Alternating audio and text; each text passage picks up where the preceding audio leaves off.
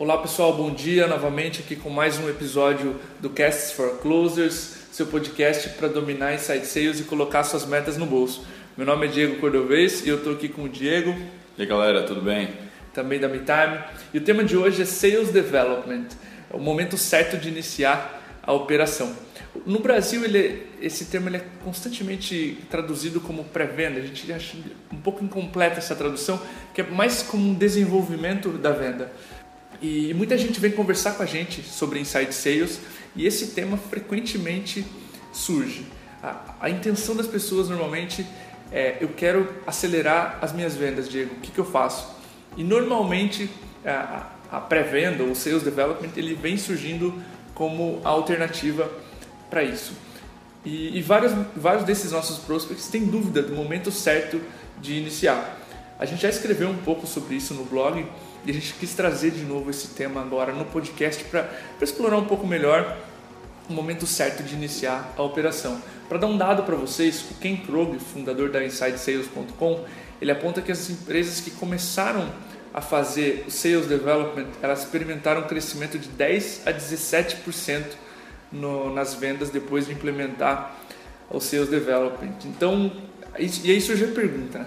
quando a gente inicia a operação de Sales Development. Primeiro a gente tem que passar pela definição do que é esse, esse termo. Na verdade, Sales Development compreende todas as etapas, desde que o lead se torna qualificado para vendas e sai das mãos do marketing, até a primeira conversa com o vendedor. E agora eu vou passar um pouquinho a palavra para o Diego para ele comentar um pouco mais sobre dicas né, sobre Sales Development. Show, isso mesmo. A ideia desse episódio é tentar explorar uma dificuldade que muitas empresas, tanto clientes nossos como empresas com as quais a gente conversa, estão uh, relatando. Que é, pô, Diego, eu comecei uma operação de sales development e eu não estou atingindo os resultados que eu, esperia, que eu esperava quando a gente começou essa, essa estratégia. Então, vamos tentar responder. Então, tá, tá no momento certo de começar uma estratégia de sales development? A gente criou um framework para vocês analisarem uh, e conseguirem chegar nessa conclusão. E a primeira variável que vocês têm que medir é o market fit. Eu já conheço bem o meu mercado e o meu perfil de cliente uh, a ponto de acelerar e determinar, ó, eu vou encontrar mais desse perfil de cliente, eu vou acelerar a venda para esse perfil porque eu sei exatamente quais são as necessidades, as dores deles e eu sei que o meu produto se encaixa muito bem nesse mercado. Se a resposta é sim, não, eu já tenho aqui 100, 150 clientes B2B, uh, já entendo exatamente quais são as suas dores e como eu posso me encaixar para resolver elas, ok, vamos acelerar e vamos, vamos conseguir mais desses clientes. Uh, agora, se a resposta é não, se eu ainda estou iniciando uma operação de vendas, se eu fechei os meus 10 primeiros clientes uh, e ainda tem muitas perguntas a serem respondidas, muitos feedbacks a serem coletados, então não é o momento de muitas vezes apressar uma conversa uh, de, de, descoberta de problema, de situação do cliente e ir direto para uma demo e tentar acelerar todo o processo comercial. Uh, principalmente porque esses primeiros feedbacks, essas primeiras interações, eles são ouro, ele é muito valioso. Uh, e esses feedbacks podem ser a diferença no futuro entre o sucesso ou o insucesso da tua empresa. Ah, então, até para compartilhar um pouco da nossa, ah, da nossa operação pessoal, ah, nós aqui na MeTime ainda hoje não trabalhamos com Sales Development, porque a gente acredita que a gente é uma empresa super jovem, a gente tem um ano de atuação no mercado, e que esses feedbacks desses primeiros clientes nossos, esses primeiros prospects, são que vão fazer, são um fator que vai fazer a diferença entre o nosso sucesso na adaptação rápida do nosso produto ao mercado e do nosso sucesso no futuro. Então, essa é a primeira variável que eu recomendo que vocês meçam. E a segunda é ticket médio. Uh, qual é o, se o meu ticket faz sentido eu adicionar mais custo dentro da minha operação de vendas? Então, é, é a contratação de mais uma pessoa. Uh, isso vai, consequentemente, aumentar o CAC, o custo de aquisição de clientes. O meu ticket médio, ele compreende esse aumento uh, na minha estrutura de custo comercial? Ah, ou seja, se eu contratar uma pessoa, se ela aumentar a minha geração de oportunidades de negócio, de demonstrações, eu vou conseguir no final das contas, no final do mês, fazer, essas, uh, fazer essa matemática bater, vou conseguir ter uma operação lucrativa mesmo adicionando custo na venda.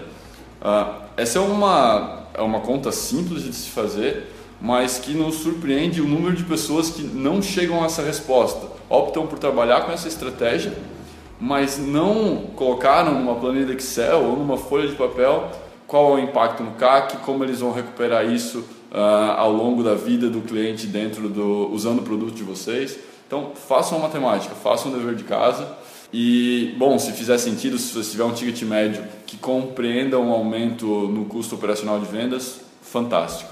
Então, usando esse framework, essas duas variáveis, Product Market Fit e Ticket Médio, a gente pode pintar dois cenários assim. O pior deles é quando tu não tem Market Fit e quando tens um ticket médio baixo. Nesse caso, é totalmente. Uh, a, a, gente não recomenda que vocês implantem uma, uma operação de sales development tão cedo. Vocês têm que primeiro conversar com os clientes, ver como vocês podem agregar mais valor para depois retirar mais valor, cobrar mais dele e, daí sim uh, pensar em novas estratégias comerciais. Então, esse é o pior cenário, onde provavelmente vocês teriam que descobrir outra forma de, de estruturar a área comercial até, até para comentar, esse, esse, nesse caso pré-product market fit, esses feedbacks, tá? a gente estava conversando com o Maurílio no episódio passado, eles têm que ser dados aos fundadores. Não é hora de colocar uma pessoa que normalmente tem um perfil mais jovem para sales development, para receber esses primeiros feedbacks e acelerar em direção ao muro, né? que é uma expressão que a gente usa nesse, nesse tipo de cenário. É, exatamente. E agora, claro, tem um outro cenário também ah, eu, tenho, eu já tenho market fit, uh, meu produto é muito bem aceito para esse nicho de clientes, eu tenho um ticket médio um pouco mais alto, uh, onde eu, eu, posso aumentar assim um pouco o meu CAC. Uh, então, perfeito, estás num cenário apropriado para trabalhar com Sales Development. Só que antes de implantar essa estratégia, é importante que a tua empresa saiba que ela não é uma estratégia one size fits all. Não é, ok, então vou usar esse framework, vou fazer X ligações, agendar Y demos e conseguir Z clientes. Uh, existem muitas variáveis dentro de cada mercado, dentro de cada empresa, e essas variáveis têm que ser levadas em consideração. Elas têm que ser medidas e têm que, de alguma forma, moldar o teu processo ao teu mercado. Então, isso é bastante importante. Como segunda parte desse podcast, a gente quer trazer um pouco de quais são as consequências negativas, caso vocês não levem isso em consideração, e essas consequências negativas a gente está vendo em algumas empresas no mercado, e depois algumas dicas de como, como ter um processo bem sucedido de sales development. Então, primeiras consequências negativas. A primeira delas é uma alta taxa de no-show nas demonstrações agendadas. Então, muito comumente, a empresa contrata alguns SDRs, eles começam a fazer cold calls e agendar demonstrações. Só que como o mercado não, não é muito claro qual é a dor daquele mercado, o cliente ele sente que ele só vai assistir uma demonstração do produto e não está bem enraizado como aquele produto ajuda ele a resolver um problema real da sua empresa. Uh, e daí que deriva as altas taxas de no-show, que a gente viu que muitas vezes são acima de 50%, o que é bem mais do que a, as taxas padrões de mercado, que faria de 20% a 25%.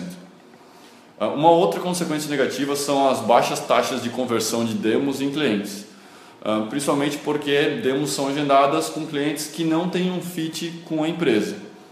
Outra é churn alto e, por último, uma operação de vendas ineficiente que não gera lucro. Essa muitas vezes é, é um pouco mais difícil de notar, porque a operação pode estar gerando vendas, mas como vocês adicionaram mais custo dentro do processo comercial, ela pode não estar gerando lucro. Então, isso uh, tem que ser medido de uma forma um pouco mais sutil, um pouco mais uh, cuidadosa dentro da empresa. E agora umas dicas de como fazer a operação dar certo. A primeira delas é treinar os SDRs em spin selling. muitas vezes os SDRs são muito bons na parte do S do SPIN, que é a situação, descobrir exatamente qual a situação daquele cliente. Mas falta a eles o treinamento na parte de problema, implicação e necessidade. Entender qual é o problema do cliente, mostrar para ele como isso pode implicar negativamente dentro da empresa se esse problema se perpetuar.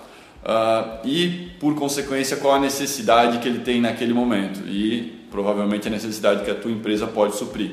Então, treinar os SDRs em spin selling para nós é fundamental. A segunda é separar a operação de vendas que atualmente vem funcionando bem, seja field sales, seja um, inbound, um inbound sales, da, dessa nova operação que vocês querem desenhar de sales development ou um outbound. Então, tenta isolar ela e analisar ela no vácuo, analisar como ela, quais são as métricas que vocês estão alcançando dentro dessa operação, que às vezes as métricas podem se confundir, tu vai acabar criando, quem sabe atrapalhando o processo que já vem funcionando bem ou não conseguindo medir exatamente como esse novo processo está se saindo. Tem uma terceira, tem uma terceira dica aqui nesse assunto, que é justamente a especialização de papéis.